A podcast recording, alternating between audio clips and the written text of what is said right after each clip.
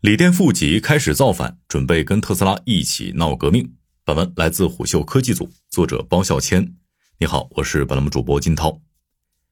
围绕动力电池的竞争仍然在继续，而一贯讲究技术创新的特斯拉再次成为了锂电产业的福星。面对百舸争流的技术路线，决定锂电前途命运的关键就藏在万众瞩目的四六八零电池之中。累计产量突破一千万颗，这是六月十七号特斯拉官宣四六八零电池之后创下的首个里程碑。电芯产量能满足一点二万辆 Model Y 的装机所需，这标志着四六八零电池正式进入了量产阶段。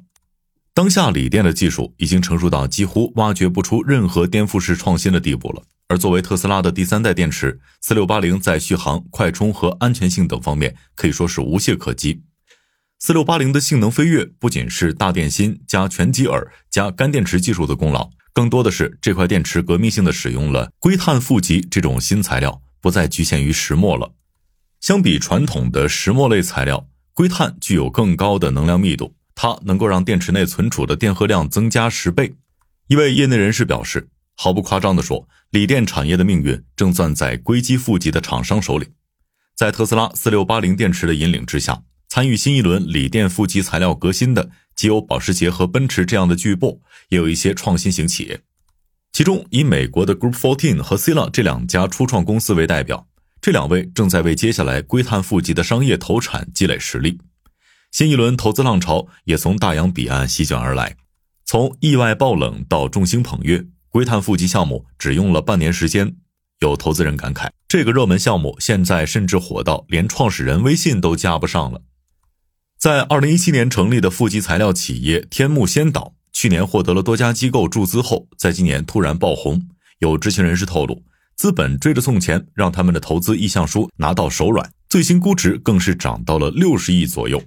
显然，硅碳负极重新燃起了投资人对锂电赛道的投资热情。正如某头部投资人说的。今天的正极材料工艺就像一个工厂从生产吉他转型做尤克里里，创新太少了，就很难会有太多新的市场机会。而负极就像是白酒厂转型做红酒，创业公司和茅台在同一个起点。随着四六八零电池的发展，现在人人都想尽早抓住锂电产业仅剩的这波风口。纵观锂电的发展脉络，我们发现，所有的研发创新目的只有一个，那就是解决续航焦虑。尽管电池制造商想尽一切办法来提高空间利用效率、增加整车电池容量，但优化电池结构的这种思路显然不是解决问题的根本之道。材料和工艺创新才是企业的安身立命之本，同时这也是提高电池综合性能的基本公式。因此，资本从来没有漏掉国产业链涌现出的任何一个创新型技术，但这一次他们却遗漏了电池负极。电池充电放电的过程是锂离子嵌入与脱出负极材料的过程。可以说，负极材料是影响锂电池能量密度、循环寿命与倍率性能的重要组成部分。然而，很多人都认为负极材料似乎只有石墨这一个选项。产业内理所当然地认为，最理想的负极材料就是石墨。直到三年前的特斯拉电池日，马斯克揭开了四六八零电池的神秘面纱。这款大圆柱电池抛弃了石墨负极，创造性的选择了能量密度更高的硅碳负极，这才算是真正的启明了业界心智。一般来说，理想的负极材料需具备对锂电位低、高比容量、高导电率、原材料易获得、与电解质相兼容的特点。一位行业人士告诉我们，正是具备这些条件，再加上成本低、工艺成熟，石墨才能牢牢占据市场主导地位。但是，消费市场对续航性能的渴望依然很强烈。所以，锂电行业就迫切的需要使用更突出的负极材料来摆脱石墨负极的掣肘，而硅基负极算是目前从理论上来说效率最高，并且距离产业化最近的材料。事实上，在特斯拉发布四六八零电池之前，Model 3搭载的二幺七零零电池就在负极中添加了百分之五的硅基材料。如今，业内也已经明确了，硅基是目前容量最高的电池负极材料，是石墨负极理论极限的近十二倍。当然，资本压住的不是现在，而是可期的未来。新能源材料供应商在驰科技创始人汪伟说：“就像光伏转化效率逐年提高那样，硅基负极的潜能同样值得期待。”因此，在特斯拉率先示范证明了硅基负极材料与大圆柱电池十分适配之后，各大负极厂商纷纷把硅基负极材料当成了重点研究的对象。在负极材料加入硅，成为目前车企提高续航的重要手段和必然选择。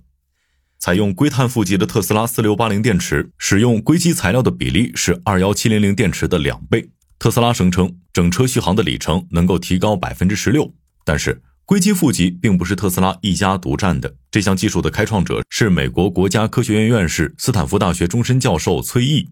崔教授在二零零八年创办了 Amprius 公司，在那个时候，他就在自研的纳米技术的基础上，开发了采用硅基负极电池。凭借着性能更好、价格也更便宜的硅碳复合负极，去年九月，这家总部位于美国加利福尼亚州弗里蒙特的电池制造商在纽交所敲钟上市，可谓是风光无限。多位行业人士告诉我们，硅基负极之所以能够得到电池厂商的青睐，除了电池续航能够大幅提升以外，另一大优势就在于高倍率的快充效率。这种电池能够做到在六分钟之内充满百分之八十，这是石墨负极难以匹敌的。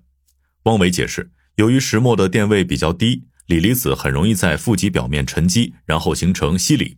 这种情况通常会在低温、快充、过充等过程中出现。一旦锡锂反应持续发生，那么它就会生长成树枝状的金属锂。这种东西也被叫做是锂之晶，然后刺破隔膜，最终导致电池起火爆炸。为了减少石墨负极对锂电安全性、低温性能、倍率性能造成的负面影响，电池厂商只能让电池管理系统发挥保护屏障的作用，禁止用户在低温环境下大倍率的充放电。相比之下，硅基负极的电压比石墨要高，所以在快充场景下，它就不会产生锂之晶，这就能很好的规避石墨负极的这些痛点。眼下，作为硅基负极电池的出货主力，松下、LG 等海外电池厂商在今年已经开始了四六八零电池的量产，而像宁德时代、亿纬锂能、蔚蓝等的国内知名电池厂商，也在通过布局国产四六八零电池项目的方式来加快硅基负极的落地和普及。可以预见的是，特斯拉四六八零电池已实现量产，并且他们有望引领产业变革。中信证券研报认为，二零二三年是四六八零电池放量元年。根据车企的车型及产能规划，预计到二零二五年，四六八零电池需求将超过一百千兆瓦时，对应的结构件需求将会达到三十七亿元。不过，尽管硅基材料被市场认为是未来最可能大规模应用的新型负极材料，但是人造石墨和天然石墨还是在二零二一年占据了所有负极材料出货量的百分之九十八，而包括硅基负极在内的其他负极材料出货量仅仅有百分之二。可以看出，这场负极材料的革新才刚刚开始。在硅基负极最火的时候，在驰科技创始人汪伟一天要见好几波投资人，而他们2017年公司刚成立的那会儿，还很少有人知道什么是硅基负极呢。今年四月，CNBC 采访了美国三家研发硅基负极技术的公司 Sila、Amprius 和 Group Fourteen，他们了解到了这种新材料会如何改变电动汽车、消费电子等领域。然后，这则报道迅速传至国内。在硅基负极创业者之间引发了强烈的关注和讨论。在这一领域深耕了二十多年的汪伟，经历了几轮行业起伏和技术变迁之后，他认为技术路线是否具有通向商业化和产业化的能力，这是十分重要的。只有做到低成本、大规模量产，才能更好服务客户，而且也更符合商业逻辑。然而，目前硅基负极渗透率只有不到百分之二。制约硅基负极大规模进入市场的，主要是它自身过高的体积膨胀率和导电性欠佳的先天性硬伤。石墨负极的充放电膨胀率有百分之十二，而硅基负极材料的充放电膨胀率高达百分之三百二十。